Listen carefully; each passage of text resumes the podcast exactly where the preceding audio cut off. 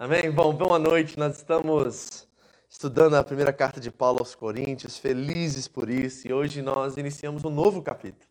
O capítulo 8 foi curto, né? Deu uma mensagem no capítulo 8. Então, abre sua Bíblia comigo, estamos na primeira carta de Paulo aos Coríntios, capítulo 9. Hoje nós vamos refletir sobre os versículos 1 a 18, mas eu gostaria de fazer a leitura com você do versículo 1 ao 6 é, em voz alta, publicamente, tá? Então nós vamos ler a primeira carta de Paulo aos Coríntios, capítulo 9, do 1 ao 6, nesse momento aqui agora. Mas nós vamos estar refletindo sobre os versículos 1 a 18, ok? Assim que você encontrar, fique de pé. Vamos ler em voz alta, juntos como família, como igreja, e começar a pensar sobre o que esse banquete está à nossa disposição nesse momento agora, que possamos nos alimentar da palavra de Deus. Amém? Prontos?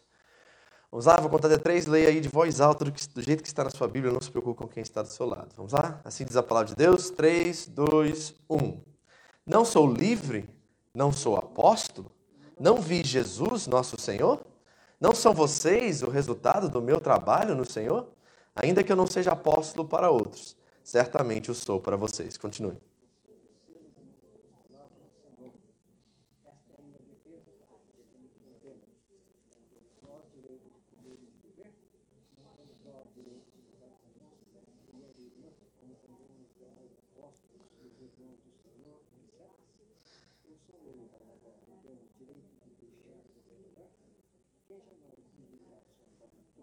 É o 6. Amém?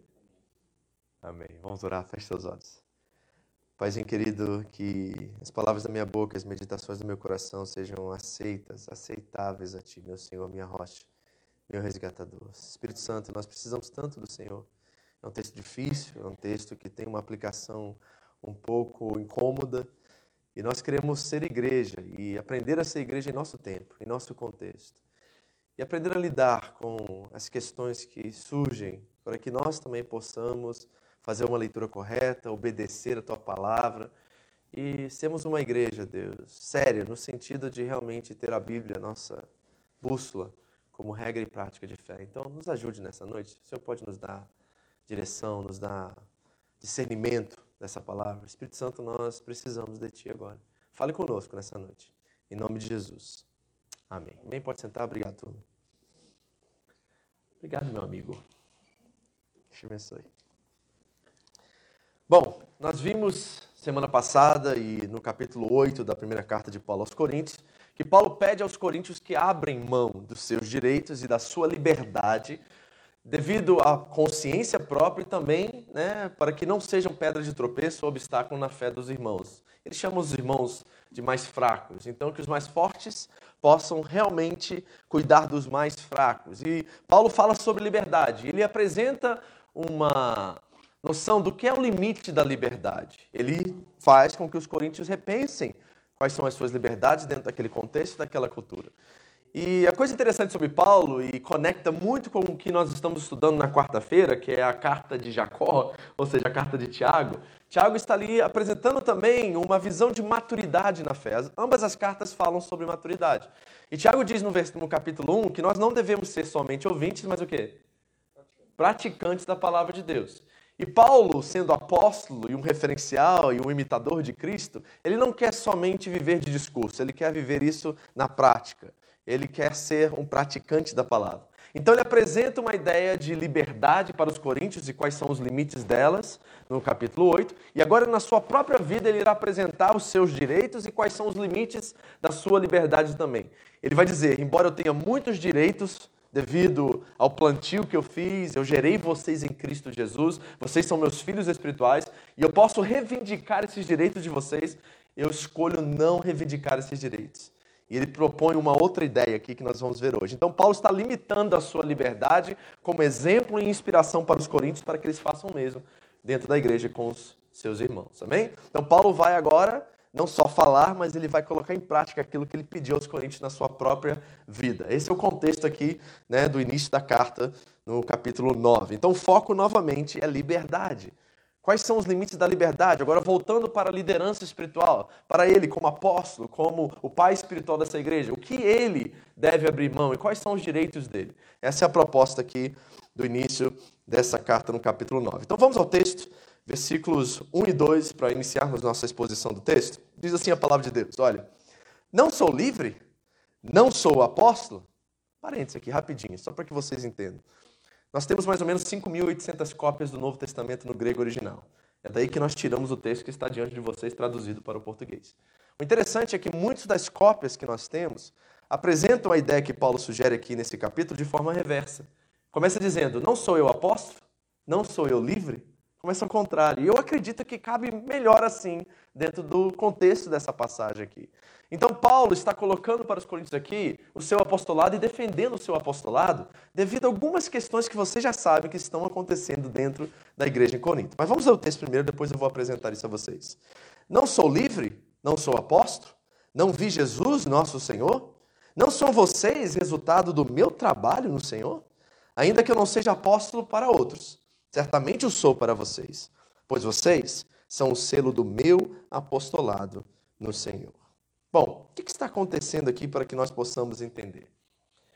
Bom, o que vemos é que dentro de Corinto existem aqueles grupos partidários, religiosos. Alguns estão seguindo Paulo, outros estão seguindo Apolo, outros estão seguindo Cefas ou Pedro e outros estão seguindo Jesus. Esse último grupo mais espiritual, por assim dizer, dentro da igreja. Então essas facções estão surgindo dentro da igreja e Paulo está agora defendendo o seu apostolado diante desses outros que ele chama aqui. Essas pessoas que não consideram ele, talvez alguns na igreja estão dizendo assim: quem que ele pensa que ele é? Nem andou com Jesus.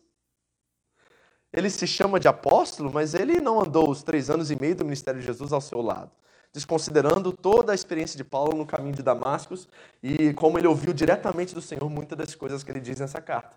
Por exemplo, no capítulo 7, nós vimos que ele diz: Digo eu e não o Senhor. E muitas vezes ele reverte diz: Diz o Senhor e não eu. E tem mandamentos e, e, doutrinas que Paulo estabelece ali como princípios espirituais que ele ouviu diretamente de Jesus. Ele não ouviu de Pedro, nem de João, nem de Tiago, nem dos pilares da igreja. Ele teve direção diretamente do Senhor Jesus. E aí ele começa a apresentar seu argumento aqui. Primeiro ele diz assim: Não sou eu livre? Por quê? Porque os coríntios queriam mandar em Paulo. Eles queriam que Paulo obedecesse e fizesse o que eles queriam.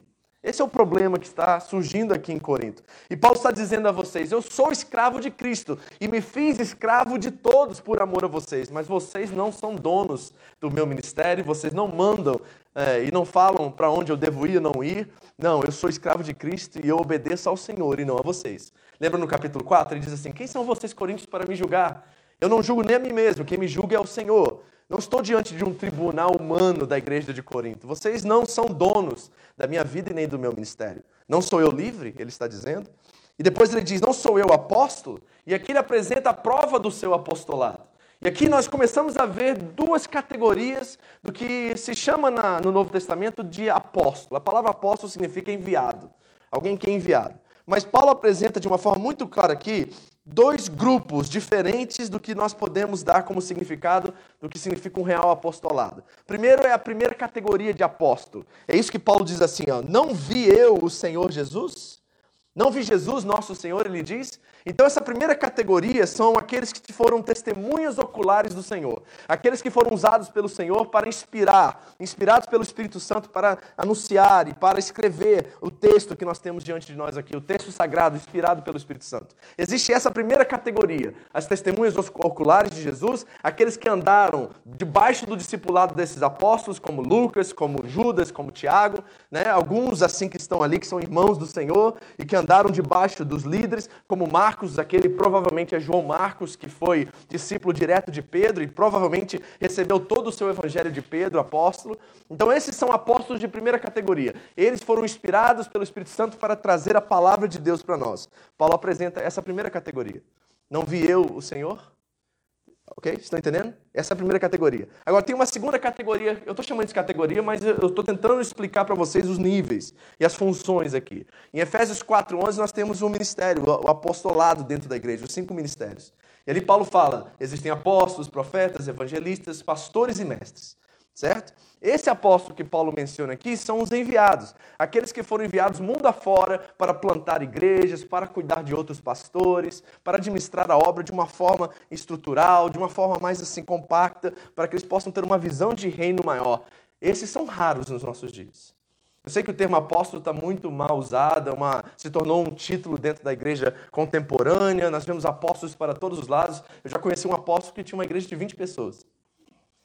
Então nós temos usado esse título, esse termo, de forma hierárquica dentro da igreja, mas naquele contexto era alguém enviado para pregar o evangelho, anunciar, plantar igrejas. Essa é a categoria que Paulo apresenta aqui para nós também.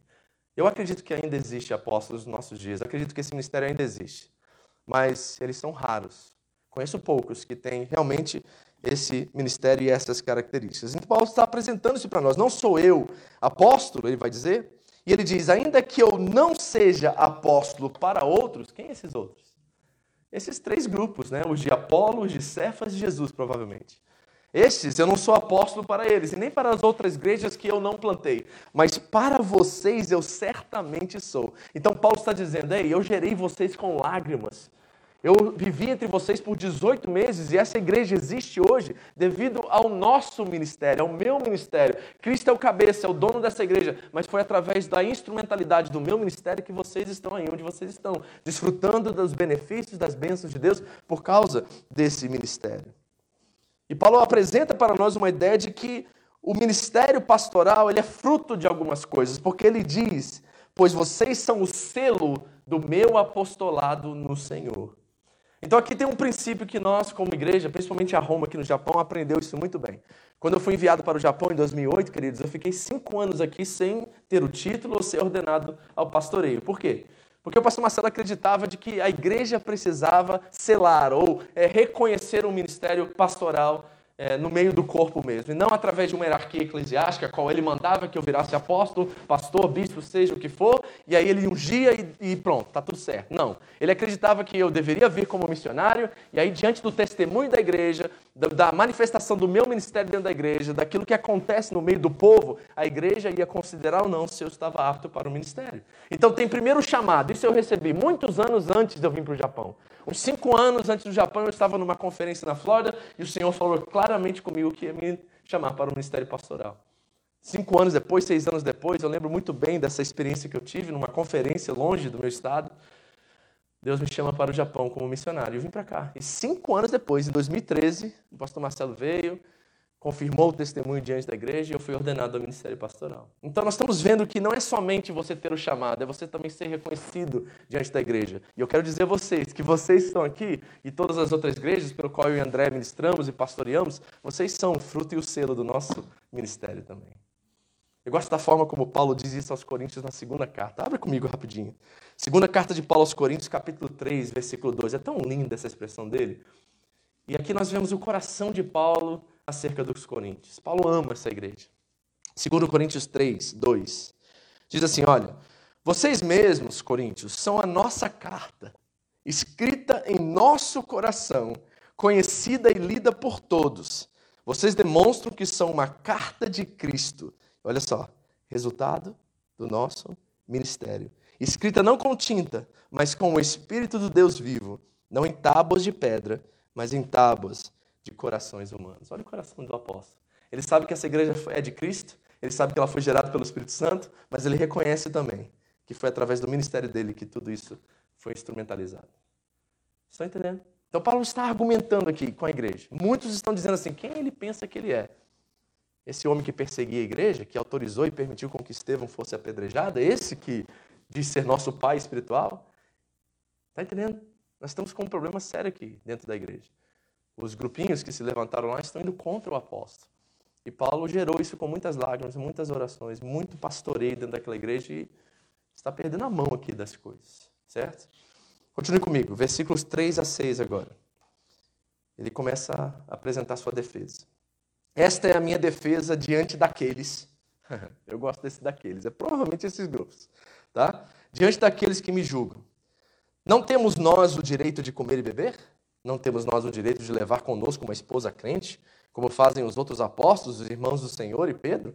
Ou será que só eu e Barnabé temos direito de receber sustento sem trabalhar? Hum, que, que Paulo está preocupado aqui? Bom, Paulo já recebeu ofertas da igreja de Filipos, tá, queridos? A igreja que ele também gerou, lembra da experiência em Atos com Lídia, a mulher que era vendedora de tecido, de púrpura, uma mulher muito rica que iniciou a igreja provavelmente na casa dele, casa dela, perdão. Paulo começou a ser sustentado e financiado pelaquela igreja em Filipenses, dos, dos Filipenses, em Filipos. E provavelmente o ministério de Paulo em Corinto foi financiado por Lídia e pelaquela igreja naquela casa.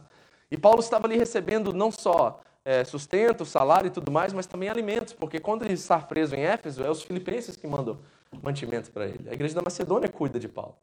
Então Paulo já recebeu alimento e sustento de outras igrejas, mas ele está muito resistente em receber qualquer coisa que vem dos coríntios. E sabe por quê? Os estudiosos dizem que em Corinto as coisas funcionavam de uma forma muito peculiar. Por exemplo, os ricos em Corinto, eles contratavam filósofos e sofistas para irem às grandes festas da cidade e fazerem discursos eloquentes patrocinados por esses homens ricos.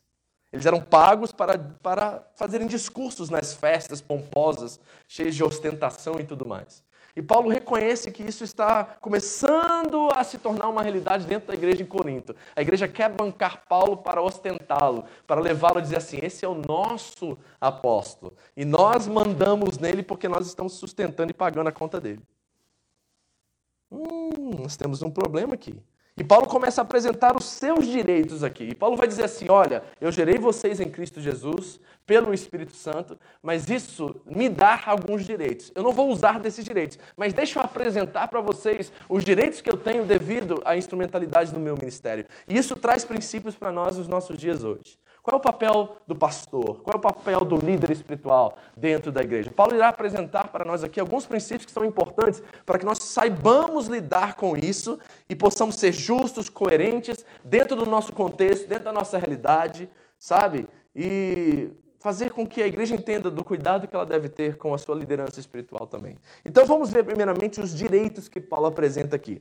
Primeiro direito que ele apresenta: não temos nós o direito de comer e beber. Aqui não é comida e bebida literalmente. Ele está dizendo em outras palavras: não podemos ser sustentados por vocês, irmãos. Não temos direito de fazer isso. Afinal de contas, vocês sustentam outros, porque não eu que gerei vocês. Porque dá a entender que a igreja está pagando, financiando Pedro, Tiago, os irmãos de Jesus, alguns outros apóstolos. Na, na segunda carta, ele vai chamar alguns desses de super apóstolos. Então tem uma ideia aqui que talvez a igreja esteja enviando algum tipo de suporte, apoio para outros apóstolos e outros irmãos. E Paulo está dizendo a eles assim: por que, que vocês não têm dificuldade nenhuma de cuidar e sustentar eles, mas têm uma imensa dificuldade de fazer isso comigo e com Barnabé? Então a primeira coisa que ele dá como direito. Eu tenho direito de receber sustento de vocês. Segundo direito, direito de acompanhamento nas missões. Nós não temos nós o direito de levar conosco uma esposa crente, algumas versões dizem irmã, né? Mas isso é só um eufemismo para esposa crente nesse contexto aqui. Como fazem os apóstolos, os irmãos do Senhor, aqui outra prova que Jesus teve irmãos, tá, gente? Viu? Está aqui muito claro isso. E Pedro, e esse é o único texto do Novo Testamento que nós descobrimos que os apóstolos levaram, levavam suas famílias, e principalmente as suas esposas, nas suas missões, nas suas viagens missionárias. E nós sabemos que Paulo provavelmente não era casado, mas ele diz: Não tenho eu direito de vocês também sustentarem a minha família e sustentar a minha esposa, especialmente para que eu não caminhe sozinho, mundo afora, pregando o evangelho? E dá a entender também que Pedro provavelmente levava a sua esposa, Tiago e os outros. E Paulo está dizendo assim: por que, que só eu e Barnabé não podemos levar nossas esposas? Isso é retórica, porque provavelmente Paulo é solteiro nesse momento, mas ele está clamando pelo direito que ele tem como pai espiritual daquela igreja. E a terceira coisa que ele diz: ou será que somente eu e Barnabé, né, a nova Almeida diz assim, ó, temos de trabalhar para viver? De novo, de novo, está implícito que os outros viviam do ministério. E Paulo está reivindicando o direito de também viver do ministério. Certo? Ou seja, ele está reivindicando o direito de receber salário.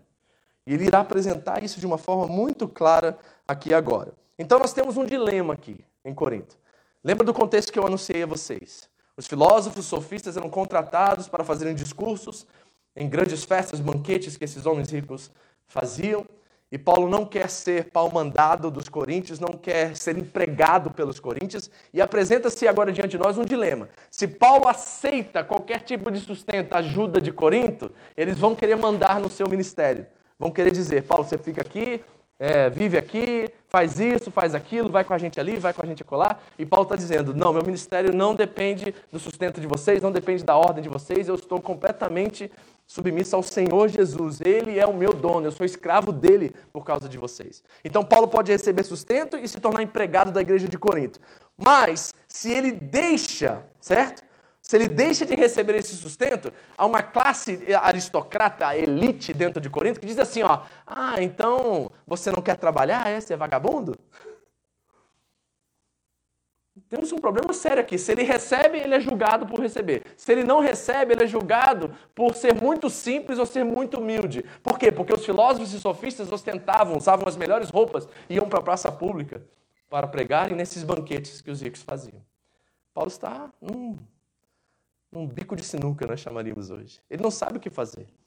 E ele está tentando, de certa forma, argumentar aqui para que eles entendam que porque ele é o pastor da igreja, ele gerou aquela igreja, ele tem certos direitos sobre a igreja. E o problema é o seguinte, que nesse momento ele está conseguindo driblar isso, ele está conseguindo lidar com isso. Mas lá na segunda carta, a bomba história.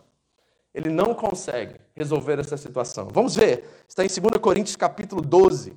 Olha como a igreja né, finalmente dá o seu veredito sobre o ministério de Paulo, e Paulo agora bate de frente com eles e diz assim: Quem vocês pensam que são? Vocês esqueceram quem eu sou na vida de vocês? 2 Coríntios capítulo 12, versículo 11 agora, olha. Fui insensato, mas vocês me obrigaram a isso. Olha, tá? Eu sou louco, mas eu vou entrar na loucura aqui, vou falar de coisas que parecem loucas, porque vocês estão me obrigando a entrar nesse nível de, de correspondência com vocês. Eu devia ser recomendado por vocês, pois em nada sou inferior aos superapóstolos, embora eu nada seja. Está vendo aqui? Então, alguns estão olhando para Pedro, Tiago, João, talvez alguns dos outros apóstolos e outros que foram chamados naquele tempo, e dizendo assim: ah, esses aqui a gente confia. Mas nesse Paulo aqui, perseguidor da igreja, quem ele pensa que ele é? E esses super apóstolos, Paulo está assim, quem, quem que eles pensam que eles são, embora eu não seja nada? Eu não sou inferior a eles, embora eu não seja nada, porque eu também vi o Senhor Jesus. Eu também tive uma experiência de, de ser testemunho ocular dele. Continue. As marcas de um apóstolo, sinais, maravilhas e milagres, foram demonstradas entre vocês com grande perseverança. Em que vocês foram inferiores às outras igrejas? Exceto no fato de eu nunca ter sido um peso para vocês. Perdoe-me por esta ofensa. Ele está apelando aqui, sendo irônico. Eu nunca tirei um centavo de vocês. E eu estou arrependido disso, porque deveria ter feito. Perdoe por não ter feito isso, não deixado vocês participarem no meu ministério. Paulo vê a participação dos irmãos no ministério dele um privilégio. É assim que a gente enxerga as finanças na igreja. É por causa do evangelho que a gente contribui? É por causa do reino de Deus que a gente contribui? Paulo está dizendo assim: ó, eu deveria ter dado o privilégio a vocês de contribuírem, mas não deixei por causa do coração de vocês. Paulo vê como um privilégio isso, participar. Que lindo, né? É uma forma completamente nova, uma perspectiva completamente diferente, extraordinária de ver as finanças e como nós devemos lidar com elas. Eu deveria, me perdoem por essa ofensa. Agora, estou pronto para visitá-los pela terceira vez e não lhe sereis um peso, porque o desejo não são os seus bens, mas vocês mesmos. Além disso, olha a argumentação dele. Os filhos não devem juntar riquezas para os pais, mas os pais para os filhos. Hum, pegou pesado, né, Paulo? Teve que pegar. Ele disse: Vou ter que ser insensato agora, porque vocês enlouqueceram. Vocês estão esquecendo quem eu sou e do meu papel entre vocês? Não sou eu o apóstolo, não sou eu o pai espiritual de vocês? E não estou eu semeando constantemente na vida de vocês? Vocês esqueceram esses dois anos que nós, ou dois anos e meio que nós caminhamos juntos? Vocês esqueceram do que eu contribuí, do que eu fiz, do que o Espírito me usou, os sinais, os milagres, os poderes que foram manifestados entre vocês? Nós sabemos que a igreja de Corinto é uma igreja que nem um dom lhe faltava. Imagina o que, que Paulo operou no meio dessa igreja, a qual não faltava dom algum. Então Paulo está reivindicando os seus direitos, mas aguenta firme aí, porque ele vai dizer, ele vai dar uma virada aqui extraordinária. Mas ele está dizendo, ei, eu tenho direitos. E ele argumenta isso ainda maior, porque agora ele fala, fala de analogias. Ele usa analogias para argumentar ainda mais do direito que ele tem de ser sustentado pelos coríntios. Olha a argumentação dele, a partir do, da vida secular, da natureza, da lei mosaica, do templo. Ele vai usar várias analogias aqui para respaldar a sua ideia. Versículos 7 a 12 agora, do capítulo 9. Quem serve como soldado à própria custa? Imagine, gente. Tem uma guerra. E aí o soldado é enviado e tem que fazer um baita no meio da, da guerra. Vamos parar a guerra aqui um minutinho, vamos trabalhar, todo mundo juntar um dinheirinho para comer, de noite a gente briga, a gente luta de novo, a gente vai pro pau de novo, a gente... Imagina isso. Não é loucura isso? E Paulo está usando isso para realmente dar um clique na cabeça dos coríntios que eles não estão entendendo. E Paulo se vê como um soldado aqui, claro. Claro que ele se vê. Um soldado de uma batalha espiritual. Então, se eu sou um soldado nessa guerra espiritual, por que, que eu tenho que me manter para continuar guerreando em nome do Evangelho e por vocês? O primeiro argumento é secular. Se o soldado é pago pelo império, aqui está o Império Romano em jogo, se o soldado é pago pelo império para poder prestar serviços e proteger o império, por que, que eu também não no reino de Deus? Segundo argumento: quem planta uma vinha e não come do seu fruto?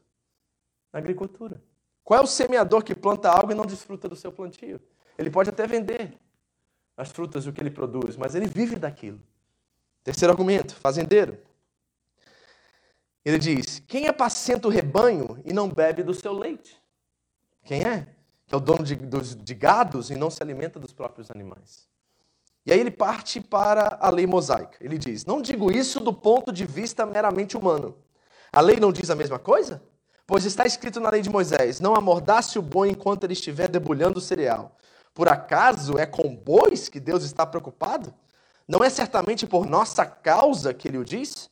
Sim, isso foi escrito em nosso favor. Porque o lavrador, quando, quando ara, e o debulhador, quando debulha, devem fazê-lo na esperança de participar da colheita. Paulo traz a lei mosaica aqui, Deuteronômio capítulo 20 e 25 aqui. E ele diz: na lei não diz isso também? Que o boi, quando ele vai arar a terra, né, e aquele que está né, conduzindo não participa de tudo que está sendo semeado e plantado e, e colhido? Paulo está argumentando aqui, Coríntios, onde está essa ideia de vocês de que vocês não devem, ou não podem, ou não querem sustentar de alguma forma o que nós estamos fazendo entre vocês? E Paulo está usando de uma metáfora aqui. Ele está dizendo: aqueles que trabalham no reino devem viver do reino. É isso que Paulo está dizendo. E isso eu sei que incomoda a gente um pouco, ainda mais nos nossos dias, ter que ouvir isso. Então quer dizer que todo mundo que trabalha no reino deve viver no reino? Dentro de um contexto? É claro, sim. Esse é o ideal. Paulo está apresentando o ideal, que aqueles que trabalham no reino de Deus devem viver do reino de Deus. Agora, Paulo não diz isso somente aos romanos, aos coríntios, ele diz isso a Timóteo também, que é um pastor novo que está indo para Éfeso cuidar de uma igreja. E reparem como Paulo trata Timóteo, qual é a instrução que ele dá acerca do sustento que Timóteo deve ter dentro da igreja. Abra comigo em 1 Timóteo capítulo 5, rapidamente. 1 Timóteo 5, Hum. 1 Timóteo 5,17 diz assim: olha, os presbíteros, e essa palavra presbíteros aqui é a mesma que diáconos, é a mesma que pastores, as pessoas que exercem essa liderança, principalmente no ensino na, e na pregação da palavra, ok? Os presbíteros que lideram bem a igreja são dignos de dupla o quê? Honra. Eu acho uma falha de tradução, de tradução aqui no português. Porque a palavra aqui não é honra no original. Porque a nossa ideia de honra é o seguinte: acaba o culto, chega para o pastor, pastor, você é o melhor pastor do mundo. Obrigado, tá? Por estudar, estar tá aqui com a gente. Você é uma bênção. Aí dá uma tapinha nessa e fala assim, até semana que vem, pastor. Aí sai de lá e fala assim, honrei meu pastor hoje. Né? A gente tem uma ideia muito sofisticada e filosófica acerca do que significa. Mas no contexto original, Paulo está falando sobre dinheiro, finanças. Eu poderia dizer assim, sem medo de errar, porque é exatamente o que ele vai dizer no contexto. Os presbíteros que lideram bem a igreja são dignos de duplo salário. Agora isso incomoda, não incomoda um pouco a gente hoje? Como assim? Por quê? Porque nós já temos um certo preconceito devido aos abusos que nós vemos nos nossos dias. Certo? Agora, posso ser bem sincero com vocês? Aquilo que nós consideramos como abuso é a minoria, porque a maioria está ralando, estão em igrejas pequenininhas, trabalhando de dia, cuidando da igreja à noite. São pastores assim de ministérios muito pequenos, que não tem mídia, que não tem rede social. É gente trabalhando pelo reino, semeando dia e noite, cansados, trabalhando, cuidando da família e vivendo o reino de Deus. A maioria é assim, gente, no Brasil, em qualquer lugar do mundo. Os que aparecem são aqueles que ficam em destaque por causa da, das milhares de pessoas, né, dos milhões que possuem bens e tudo mais, essa é a minoria. A maioria está ralando, está lá vivendo de salário, de ajuda de custo da igreja. A maioria sim. E ele está dizendo: esses que lideram bem a igreja são dignos de duplo salário. Agora escute isso: especialmente aqueles cujo trabalho é a pregação e o ensino. Pois a Escritura diz, e ele diz o mesmo texto que nós acabamos de ler: olha, não amordace o bom enquanto ele está debulhando o cereal. E o trabalhador merece o seu salário. Então está aqui a argumentação de Paulo. Eu sei que incomoda a gente ouvir hoje devido ao preconceito que nós já temos, mas é bíblico isso. Ai, pastor, então quer dizer que a gente tem que te pagar duplo salário a partir de hoje? Não estou dizendo isso. Não é a minha ideia aqui hoje. Eu estou pregando o texto, gente. Eu tenho que apresentar o princípio espiritual por detrás disso. Agora, cada contexto tem o seu contexto. Como é que você vai pagar, por exemplo, um pastor numa periferia ou num lugar muito pobre do Brasil duplo salário quando os irmãos estão ganhando fruta? Quando eles vivem da agricultura na região que eles moram, nem salário recebem, eles comem daquilo que eles produzem. Como que o pastor vai receber duplo salário num contexto como esse? Não tem como. Então, cada contexto tem o seu contexto. Nós precisamos avaliar isso com muita justiça, com muito carinho e com temor a Deus. E Paulo está dizendo: eu tenho direitos entre vocês, coríntios. Eu posso ser sustentado pelo ministério porque Deus me ensinou que deve ser assim. Mas o ponto principal de Paulo não é que ele deve receber duplo salário ou que ele está reivindicando os seus direitos diante dos coríntios. Ele está tentando apresentar um princípio espiritual diante dessa verdade. Porque olha o que ele diz, continuando o texto lá em 1 Coríntios 9: Se entre vocês semeamos coisas espirituais, seria demais colhermos de vocês coisas materiais? Está aí o princípio. O que eu tenho semeado dia e noite na vida de vocês são coisas que o tempo não apaga, a, a, nada corrói neste mundo. São coisas eternas. Quando Paulo escreve aos Coríntios, no segunda carta, no capítulo 4, ele diz que nós devemos atentar para aquilo que não se vê e não para aquilo que se vê, porque aquilo que se vê é temporário, mas aquilo que não se vê é eterno. E Paulo está semeando constantemente na vida dessa igreja o evangelho, está semeando coisas eternas o tempo todo na vida dessa igreja. E ele olha para os coríntios e diz assim: quanto vale o que eu tenho semeado na vida de vocês? Será que é pouco pedir para que vocês me ajudem no ministério, me sustentem na minha missão de levar a mesma palavra que alcançou vocês a todas as nações da terra? Não devo eu colher coisas materiais de você? Paulo não quer bens. Paulo quer sustento para a obra, para que ele possa avançar essa mensagem do reino por todo o império. Ele diz a mesma coisa aos Romanos no capítulo 15. Aí ele diz: Se outros têm direito de ser sustentados por vocês, não o temos nós ainda mais? Pedro passou por Corinto também, nós sabemos disso. Provavelmente foi sustentado, apoiado, abençoado financeiramente. E Paulo está usando isso como exemplo e diz assim: se eles estão recebendo, por que, que vocês estão negando a nós, a minha Barnabé, que estamos aí viajando o mundo afora, tentando anunciar essa mensagem? Por que, que eu preciso reivindicar esse direito de vocês? E aí ele dá uma virada sensacional no texto, gente. 12 a 14, olha o que ele diz. Mas, eu gosto quando Paulo bota um mais, porque ele está quebrando no meio todo o argumento que ele fez aqui em cima agora. Ele diz assim, ó, eu tenho direito sobre vocês. Posso até reivindicá-los, mas nós nunca usamos desse direito. Nós nunca usamos desse direito. Eu não quero um centavo de vocês, Coríntios. Embora eu tenha direito de ter tudo. Eu não quero um centavo, porque eu sei como vocês vão usar isso. O coração de vocês está no lugar errado. E eu sei que se eu pegar um centavo de vocês, vocês vão querer mandar em mim, vão querer fazer com que o ministério viva a partir de vocês e não a partir daquilo que Cristo é e aquilo que o Evangelho deve ser. Hum, nós nunca usamos desse direito. Ao contrário, suportamos tudo para não colocar obstáculo algum ao Evangelho de Cristo. Vocês não sabem que aqueles que trabalham, agora vem a analogia do templo, olha. Vocês não sabem que aqueles que trabalham no templo alimentam-se das coisas do templo e os que servem diante do altar participam do que é oferecido no altar? Da mesma forma, o Senhor, quem igreja? Tá, então não é Paulo aqui, tá? É o Senhor. Embora Paulo tenha o mesmo grau de autoridade nesse sentido, ele vai dizer o Senhor. Preste atenção, porque isso é muito importante. Da mesma forma, o Senhor ordenou àqueles que pregam o evangelho que vivam do evangelho. Hum, aí o negócio apertou para o nosso lado. Porque esse é um princípio espiritual que ele ouviu diretamente do Senhor Jesus. E agora, o que a gente faz com isso? Mas Paulo está dizendo aos Coríntios: eu não quero um centavo de vocês porque eu não quero colocar nenhum obstáculo da mensagem do Evangelho chegar até vocês. Eu passo fome se for necessário. Aos Filipenses, lembra no capítulo 4? Ah, o versículo que virou é, fase de para-choque em todos os caminhões do Brasil. Posso tudo naquele que me fortalece. Paulo vai dizer duas coisas ali. Ele vai dizer: eu sei passar necessidades, sei viver na escassez e sei também viver na abundância. Eu posso tudo naquele que me fortalece. Provavelmente, devido à falta de sustento e alimentos, Paulo passou fome em Corinto. Porque, embora ele poderia pegar sustento dos coríntios, ele não queria que aquilo fosse um obstáculo para que a mensagem do evangelho alcançasse mais pessoas naquela cidade. Os coríntios poderiam pensar assim: ah, nós estamos pagando o salário dele, que ele possa servir a gente. E você acha que eu não passo pelas mesmas situações nos meus dias hoje? Às vezes eu tenho que ouvir assim: ah, pede pastor, ele não faz nada mesmo. Ele não trabalha. A gente tem que ouvir isso de vez em quando, certo? Ah, vamos fazer uma coisa? Vamos, ah, liga para o pastor que ele não trabalha. A gente tem que ouvir isso de vez em quando, sabe? E as pessoas perdem a noção do valor, da significância, do que significa estarmos aqui diante de vocês, temendo e tremendo, diante dessa palavra difícil, a qual nós precisamos nos debruçar diante dela todos os dias, para que nós possamos entregar a vocês todo o conselho de Deus. Não é comida, não é salário, não é nada disso que nos mantém aqui, queridos. Porque se fosse por causa de dinheiro, eu estaria fazendo outra coisa.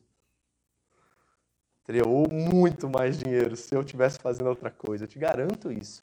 Mas, ai de mim, Paulo vai dizer, se eu não prego o evangelho. Ele diz assim: olha, da mesma forma o Senhor ordenou aqueles que pregam o evangelho que vivam do evangelho. Mas eu não tenho usado de nenhum desses direitos.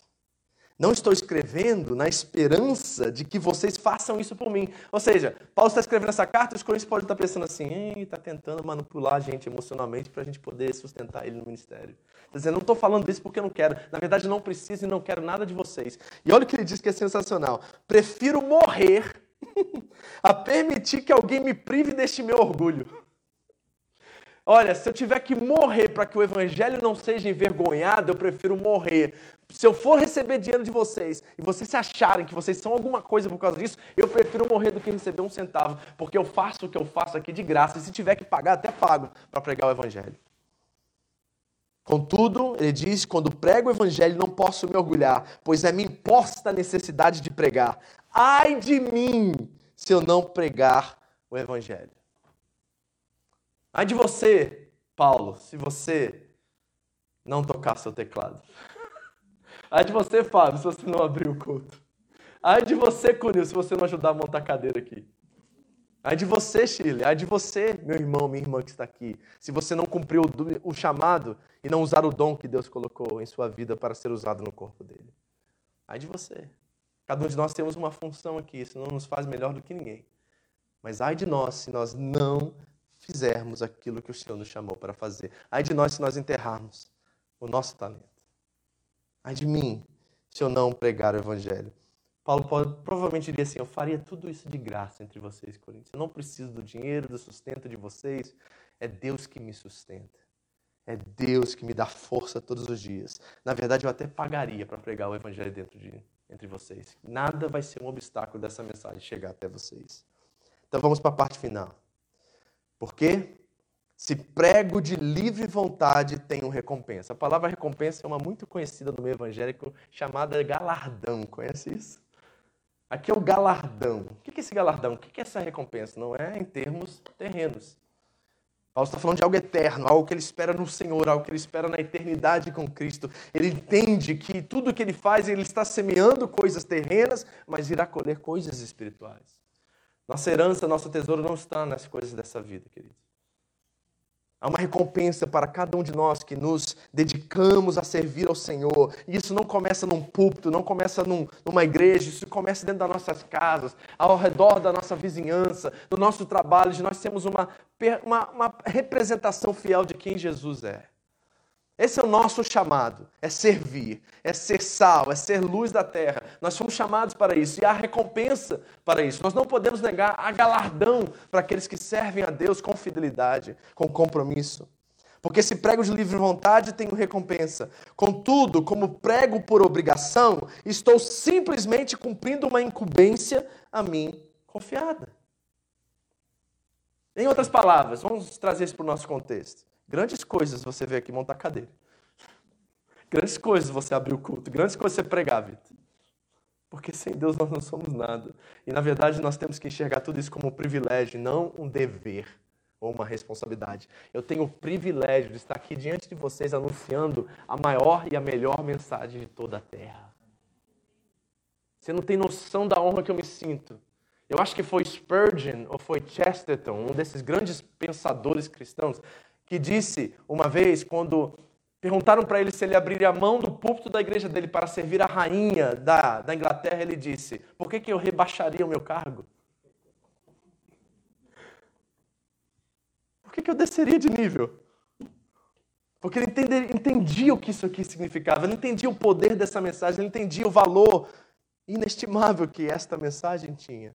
Eu tenho o privilégio de fazer isso. E todas as vezes que você se propõe, você se dispõe, você faz algo tão simples como preparar um projetor para que a igreja possa ser servida, abençoada, você não tem noção do que você está fazendo. Você está promovendo um ambiente onde a graça pode se manifestar e vidas podem ser totalmente transformadas e salvas. Você não tem noção de cada gota, de cada suor, de cada e tem coisinha tão pequenininha que você semeia no reino de Deus. Cada centavo que você entrega para sustentar esse ministério, você não tem ideia da proporção que isso alcança. Você não sabe quantas pessoas são tocadas, você não tem ideia de quantas pessoas. Nós temos mais ou menos 4 mil views todo domingo. Você imagina quantas pessoas estão sendo alcançadas aqui? Gente que a gente nem sabe. De vez em quando eu recebo mensagem no Facebook de gente que está lá não sei aonde. Eu lembro de um pastor de uma igreja aqui no Japão que chegou e a pessoa perguntou se ele era o pastor Vitor. Lá em Curitiba, eu acho, nem sei onde que era, as pessoas assistem você todo domingo. A gente está aqui diante da internet, o mundo está aberto, queridos. E vocês estão promovendo, através dos seus compromissos, do, da sua generosidade, oportunidades para que este evangelho que Paulo diz que ele não quer colocar nenhum obstáculo na frente dele, alcance vidas e pessoas e transforme elas completamente. A sua cadeira hoje fez a diferença. A sua projeção hoje fez diferença. A sua atenção nesse momento faz diferença. Tudo é uma oferta a Ele. A nossa vida é uma oferta. Nós somos um sacrifício vivo a Ele. Então nós precisamos voltar a entender o valor do que representa essa comunhão, do que representa a igreja e o que representa meu papel diante de vocês como líder espiritual e como pai. Nesse sentido. Não sou pai de ninguém aqui. Eu estou falando no sentido espiritual da coisa. Pelo amor de Deus, não me confunda com seu pai. Eu não sou seu pai. Eu sou uma referência nesse sentido, assim, de ser um líder e de ser alguém que está imitando Cristo e tentando imitá-lo todos os dias para que você possa me imitar enquanto eu imito. Qual é, pois, a minha recompensa? Paulo diz: apenas esta, que pregando o Evangelho, eu o apresente gratuitamente. Como? Diga gratuitamente se algum dia alguém chegar aqui nesta igreja ou em qualquer lugar e cobrar para que você ouça a mensagem do Evangelho, você corre. Você foge, você vai assim, saída pela direita, entendeu, meu irmão? Porque é gratuito, é de graça. Tá entendendo? A gente não cobra pelo que nós estamos fazendo aqui. Você nunca vai ver nesse ministério alguém bater na sua porta e falando assim: ei, faltou o dízimo no mês passado. Eu já vi isso aqui no Japão. Já vi. Que absurdo. Como se isso aqui fosse um clube social, qual a gente está aqui e alguém está servindo a gente, apresentando uma boa mensagem para a gente voltar para casa, sabe, felizinho. É gratuito, Paulo diz. Apenas esta, esta é a minha obrigação e minha recompensa. Qual é a minha recompensa, Paulo pergunta? É esta, que pregando o evangelho, eu o apresente gratuitamente. Ou seja, é um tapa na cara dos coríntios assim, vocês acham que vocês vão pagar para me fazer isso? Aqui não. Aqui não brinca comigo, não. Vocês acham? Que eu apresente gratuitamente, não usando, assim, dos meus direitos ao pregá-lo. Ou seja, Paulo está dizendo assim: eu não abusei de vocês. E sabe que, embora eu tenha direito, e eu possa reivindicar esses direitos, e eu não estaria em pecado em fazer isso, porque eu acredito que é responsabilidade de vocês. Porque eu gerei na fé de cuidarem de mim, eu não vou reivindicar nenhum desses direitos, porque eu não quero que isso seja um empecilho para que o evangelho chegue até vocês. Uau. Uau. Forte. E aí, repense a sua ideia da igreja primitiva, tá? Porque eu tenho uns clientes que falam assim: nossa, eu queria que a igreja voltasse aos tempos da igreja primitiva. Você quer voltar para isso? Tem certeza que quer voltar para isso aqui? Complicado. O que nós estamos falando aqui, semana após semana, é complicado. Só em Corinto, meu irmão. complicado. Então vamos aplicar o que nós ouvimos aqui agora. Primeira coisa, o papel do apóstolo, do pastor, do líder espiritual é anunciar o evangelho, custe o que custar, sendo retribuído, assalariado ou não. Nós, Home Church agora, temos um imenso privilégio. Posso dizer para vocês? Vocês têm um pastor que trabalha em tempo integral nesse ministério. Isso é privilégio. Certo? Quase nenhuma igreja tem isso. Aqui no Japão, mais ainda. A maioria das igrejas tem pastores que trabalham né, de TADE, fazem ou trabalham também fora da igreja e não um tempo dedicado completamente a estar com vocês, a, a, estar ajudando, participando da vida de vocês. Isso é um privilégio que foi me concedido muitos anos atrás, que vocês não tiveram parte nisso. A igreja de Kikugawa, em 2008, tomou uma decisão. Eles tinham 10, 15 pessoas naquela época, chamaram o pastor Marcelo e disseram: Nós queremos um pastor dos Estados Unidos. E o pastor Marcelo disse: Mas se eu enviar um pastor, ele não tem descendência, vocês vão ter que custear tudo isso, vocês vão ter que financiar isso. Estão dispostos? E eles disseram sim. 10, 15 irmãos naquela época. E esta é a razão pelo qual eu e Andréia estamos aqui hoje. Por causa de alguns irmãos lá atrás que semearam o que nós estamos colhendo aqui hoje para sustentar e financiar pessoas que não tinham condições de trabalhar aqui. Meu visto é missionário, meu visto não é de trabalho. Eu não posso trabalhar na nação. Está entendendo como é que uma semente pequena produziu todo esse fruto que nós estamos colhendo hoje? Hoje são cinco igrejas, queridos, que foram semeadas pela nação do Japão por causa de 10, 15 pessoas que disseram: Nós queremos alguém de lá. E sabe, nós passamos por muitas dificuldades nesses 13 anos que eu estou aqui no Japão. Teve um período, lá em 2010 mais ou menos, que nós tínhamos um prédio próprio lá em Shizuoka e a mensalidade era quase 400 mil ienes por mês. E chegou um ponto que nós não tínhamos mais condição, foi logo depois, 2011, logo após o tsunami, e a igreja se reuniu e disse assim: Nós não temos condições de pagar 400 mil, todo mundo desempregado, como que nós vamos manter isso? E aí eu tive que chegar a uma posição, e eu chamei o pastor Marcelo e disse assim: Pastor, leve-nos de volta para os Estados Unidos, levante um pastor aqui que pode trabalhar de TADE, para que ele cuide da igreja e nós conseguimos manter o que nós estamos mantendo, as nossas estruturas. E ele reuniu a igreja e a igreja disse assim: A Chile até participou disso. Eu lembro a Chile me ligando e falou assim: Pastor, eu vendo meu carro para você ficar. E a igreja reuniu e disse assim: Nós não queremos o prédio, nós queremos os pastores. E sabe o que, que o pastor Marcelo fez? Eu, cara, ele, eu admiro demais ele nesse, nessa questão, ele é assim, um referencial. Ele diz: abre mão do prédio fica vocês aí. E nós, depois de pagar três de cinco anos, estava quase na reta final, nós abrimos mão de tudo para que a família pastoral pudesse estar aqui. Alguns dos seus irmãos, vocês não participaram disso, mas vocês estão colhendo isso até hoje. Está entendendo, queridos? Então, nós não estamos fazendo o que nós estamos fazendo aqui nessa nação, principalmente nós, a família pastoral, por causa de dinheiro. Gente, vocês conhecem a nossa história. Eu poderia estar muito bem financeiramente se eu continuasse nos Estados Unidos. Então, nunca duvide do nosso coração acerca disso. Eu não estou aqui para ganhar dinheiro.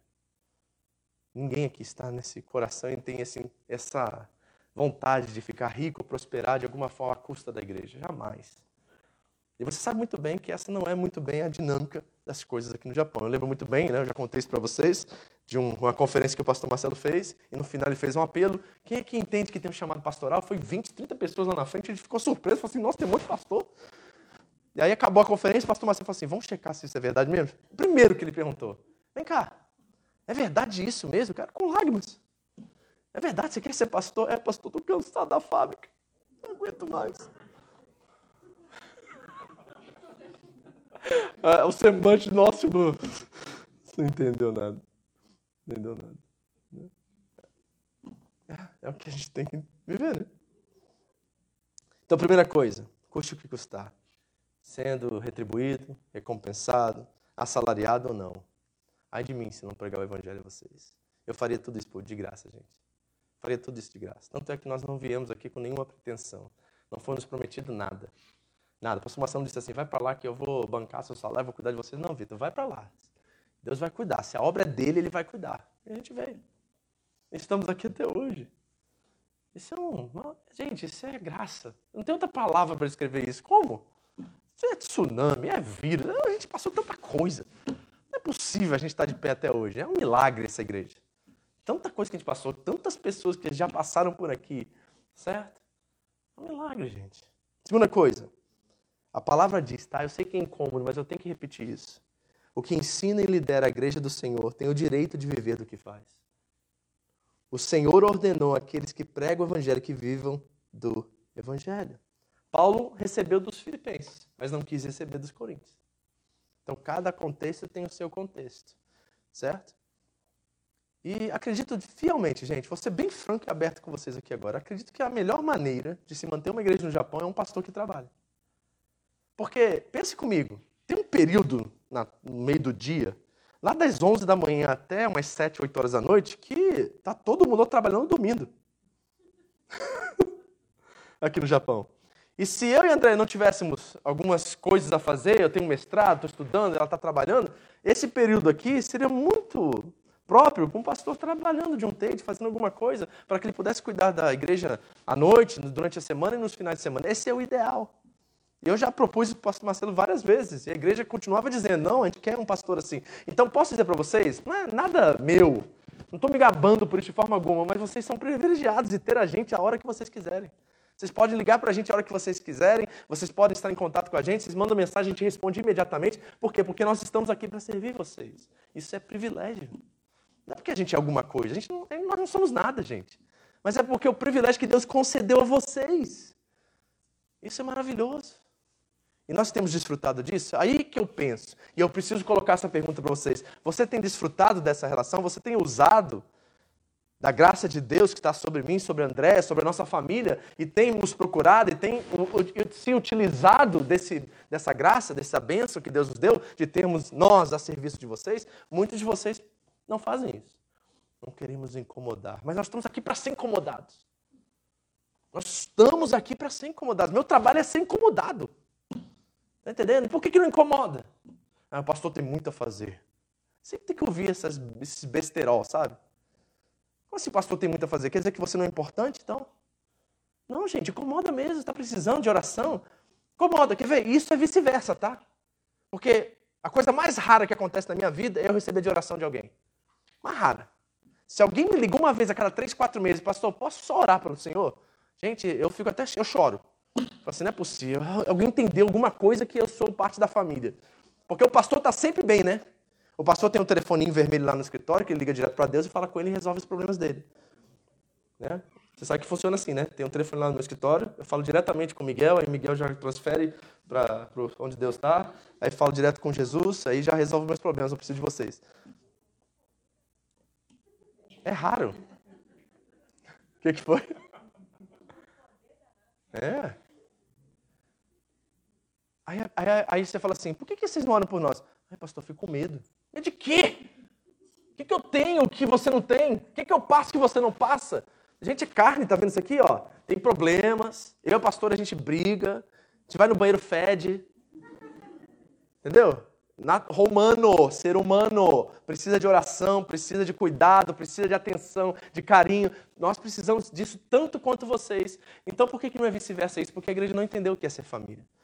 Não entendeu. Nós não entendemos que nós somos um quebra-cabeça com o qual cada um tem a sua função e completa uma foto que é a foto de Cristo. Ele é o corpo. E cada vez que nós colocamos esse, essas peças nesse quebra-cabeça, a gente constrói a foto ideal. E nós precisamos uns dos outros. Eu preciso de você tanto quanto você precisa de mim. E nós precisamos participar mais. Será que nós temos sido participativos? Será que nós temos entendido que nós somos um verdadeiramente? Ou será que eu estou aqui e você está lá embaixo? Será que a sua visão de pastoreado é o pastor está assim, ele cuida das ovelhas e as ovelhas se submetem a ele e ele tem que estar sempre bem porque ele é o referencial, ele está lá com Cristo e nós estamos aqui embaixo, os plebeus. E ali está a aristocracia. Onde está isso no reino? Você sabia que nenhum lugar na Bíblia diz que a igreja é uma instituição, a igreja é uma associação, a igreja é uma família. A Bíblia chama a igreja de família. Agora, você tem sido família comigo, assim como eu tenho sido família com você, e eu também falho nisso. Mas nós precisamos estreitar nossos laços, nós precisamos melhorar. Você precisa orar por mim. Você precisa me ligar de vez em quando, não é só para pedir conselho, é para orar por mim também. Abençoar minha casa, abençoar minhas filhas, abençoar minha família. Porque quando eu for bem cuidado, sabe o que acontece, igreja? Eu tenho mais a oferecer eu tenho mais alegria de ministrar, de estudar, mais ânimo, mais vontade, e isso beneficia você. Porque nós precisamos uns dos outros. Nós temos que cuidar, esse é o ponto 3, nós temos que cuidar dos nossos pastores e líderes. E eu sei que o texto está aqui porque eu estou aqui apresentando, mas vai vir outro pastor, vai vir outros líderes, vai vir outras pessoas. Eu não sou eterno, talvez alguém vai nos substituir algum dia, nós vamos ser enviados para outro lugar, ou nós vamos permanecer aqui até morrermos. Não importa, nós temos que aprender a cuidar dos nossos pastores, dos nossos líderes, seja quem for. Que nada interfira no cuidado deles. Hebreus 13. 7, 17, leia. Diz exatamente isso, que nós precisamos cuidar. Então, queridos, qual tem sido, como tem sido o nosso relacionamento? Como tem sido o nosso relacionamento, você que está em casa? Tá bem? Você está cuidando de mim? Eu estou cuidando bem de você? Se eu estiver falhando com você, me deixa saber, tá? Se eu não estou presente como eu deveria ser, me chama atenção. Pastor, parou de me ligar? Pastor, parou de me incomodar? Daí eu vou botar você lá na lista, lá em casa. Eu vou falar assim, ó, tem que ligar mais para fulano, para ciclano. Porque é 90, 100, 200 pessoas ligando ao mesmo tempo, né? E a gente passa batido mesmo. E isso é falha nossa. A gente não... Mas a gente também é humano, né? Então nós temos que estreitar, sabe? Eu acho que Paulo está chamando a atenção dos coríntios aqui, não com o coração de um déspota, de um ditador, dizendo assim: quem vocês pensam que eu sou? Eu sou o pai espiritual de vocês, eu que tenho que mandar em vocês e não vocês em mim. Não é esse o espírito. Ele disse lá no capítulo 9, como você, viu, como você disse, né? No, perdão, ele disse lá na segunda carta que eles são uma carta escrita no coração dele. Isso é amor. Paulo ama essa igreja, embora ela é muito difícil. Paulo ama, porque Jesus amou a ele. Então, queridos, nós vamos parar aqui hoje. E eu queria parar dizendo uma coisa para vocês: obrigado. Eu só tenho a agradecer, gente. Obrigado por cada gesto de amor, de generosidade, de cuidado, de proteção que vocês têm para comigo e com a minha família. Obrigado por semear, obrigado por participar, obrigado por ser responsável, porque saiba que com muito temor, com o nosso coração assim, sabe, preocupado, nós estamos aqui tentando administrar tudo que entra e fazer com que tudo que saia honre o nome de Jesus. E você participa disso e eu sou muito grato a Deus por cada serviço, por cada oferta, por cada momento de dedicação, por cada tempo que você investe, por cada irmão que você liga e me ajuda a pastorear essa igreja. Obrigado. Eu quero dizer para vocês todos aqui, todos que estão nos assistindo, obrigado de coração por serem quem vocês são. Eu sou muito grato a Deus pela família e pela igreja que eu tenho aqui no Japão. Vocês são muito amáveis, vocês são preciosos e vocês também são, como Paulo disse, uma carta escrita e lida em nossos corações. Vamos orar. Paizinho querido, nós olhamos um texto difícil nesta noite. Um texto que nos coloca contra a parede e nos faz repensar nossos relacionamentos. Nos faz pensar e repensar sobre nosso relacionamento com o nosso líder espiritual. Eu estou nessa posição aqui hoje para com eles, Senhor. Mas como Paulo disse, eu repito, eu não sou nada, Deus. Eu preciso tanto deles quanto eles precisam de mim. Ajuda-nos nessa noite a cuidar melhor uns dos outros. Pai, tu sabes que eu faria tudo que eu faço de graça. Faria, Deus. Tu conheces nosso coração, meu, da Andréia, das crianças. Tu sabes quanto temos tentado, Deus, nos esforçado, nos dedicado para servir ao Senhor com excelência e fazer o nosso melhor. Perdoe se nós temos sido negligentes, desobedientes, se nós não temos feito o melhor ou o que o Senhor deseja de nós. Mas hoje eu quero reafirmar meu compromisso com esta igreja, com meus irmãos, com a minha família em Cristo. Eu quero me dedicar ainda mais, eu quero me entregar ainda mais, eu quero servir eles até a exaustão, se for preciso, e quero ser escravo de todos eles, se assim for, Senhor. Mas eu te peço que nessa noite eles tenham a mesma dedicação, o mesmo sentimento, o mesmo amor para comigo e com a minha casa. Que nós possamos cobrir uns aos outros, amar, proteger, guardar, prezar e valorizar os nossos relacionamentos. Por favor, Senhor, eu não quero Jamais um dia ter um embate que Paulo está tendo com os coríntios, com a igreja aqui em Okazaki ou com as outras igrejas. Eu não quero ficar discutindo sustento, dinheiro, provisão. Eu quero que todos nós venhamos à maturidade, venhamos à revelação de que Deus é Senhor, Ele tem cuidado de nós e nos deu mais do que suficiente para que possamos cuidar uns dos outros. Me ajuda a entender que tudo que eu recebo não pode ser somente comido, digerido por mim, que eu preciso compartilhar com os necessitados, com a viúva, com o órfão, mas também com o reino. E o reino se manifesta através da igreja.